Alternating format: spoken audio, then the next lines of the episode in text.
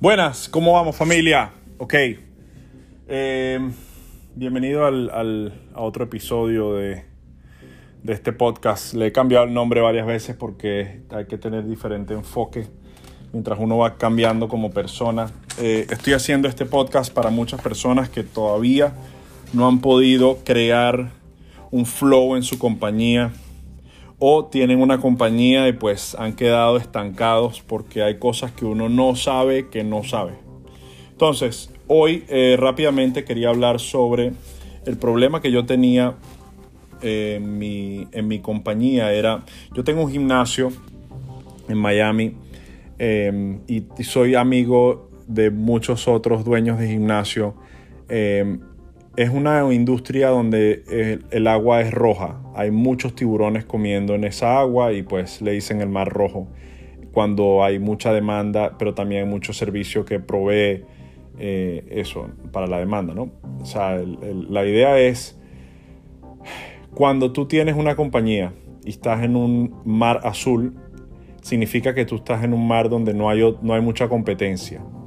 Cuando estás en una compañía que tiene el mar rojo, significa que hay mucha competencia eh, para, para quitarle la atención al, cliente que tú estás tratando de eh, darle el servicio. Entonces, como tienes que competir por esa atención, se hace un poco difícil en la manera en que tú tienes que ser muy creativo para poder eh, resaltar sobre la cantidad de personas que hay haciendo esa misma promoción. Entonces, eh, estoy creando un nuevo ad para salir de ahorita del, coronavirus y volver a reabrir mi gimnasio. Hemos estado cerrados ya por más de dos meses.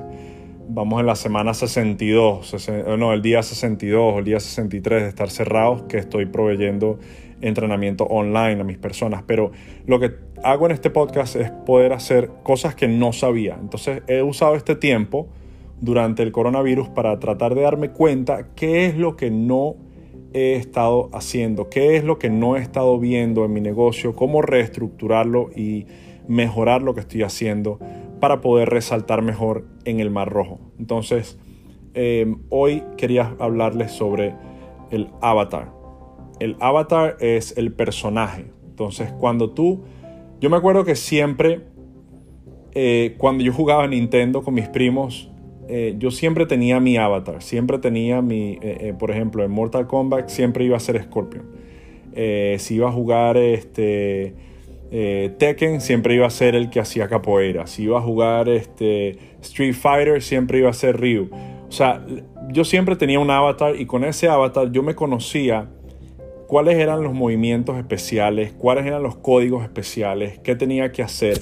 Y cuando escogía otro carácter, otro avatar, no sabía los códigos especiales para los, los movimientos especiales. Entonces no podía sacarle el provecho a esos jugadores. Entonces, pues la misma idea aplica buscando el avatar que sería el cliente tuyo. Yo era una persona que estaba fuera de forma, yo era una persona que no, no entrenaba, no hacía ejercicio, no comía bien, trabajaba en una oficina donde no me gustaba trabajar, o sea, yo tenía una vida muy eh, normal y yo sabía que yo no quería ser normal y yo no había nacido para ser normal, yo había nacido y he, y he sido una persona que cree en que yo tengo un reino dentro de mí y puedo ser muy exitoso en lo que yo me dedique. Entonces, cuando decidí salir de ese esquema mental, y cambié de persona, me empecé a poner en forma, empecé a comer más saludable, empecé a entrenar, me empezó a gustar el gimnasio y entrar en ese mundo, me di cuenta que, wow, sí se puede.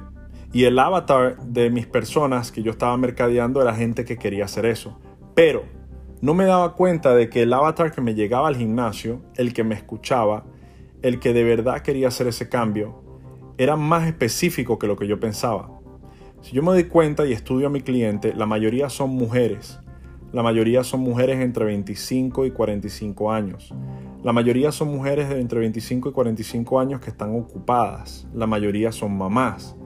La mayoría de ellas no tienen ningún problema dándome la tarjeta y creyendo en el sistema que tenemos en Blazecamp debido a que al lado mío estaba el avatar de mi esposa que había hecho el mismo cambio que yo pero yo estaba tratando de vender el gimnasio por lo que yo pensaba que quería mi cliente y no pensaba lo que quería, lo que era mi cliente.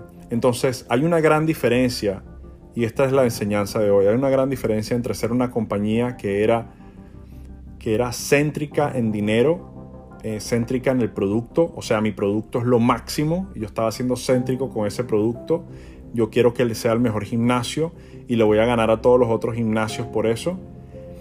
Ahora me doy cuenta y he cambiado y ha mejorado todo, solo porque yo empecé a entender la diferencia entre eso y ser consumer centric, o sea, céntrico sobre el cliente, cliente céntrico.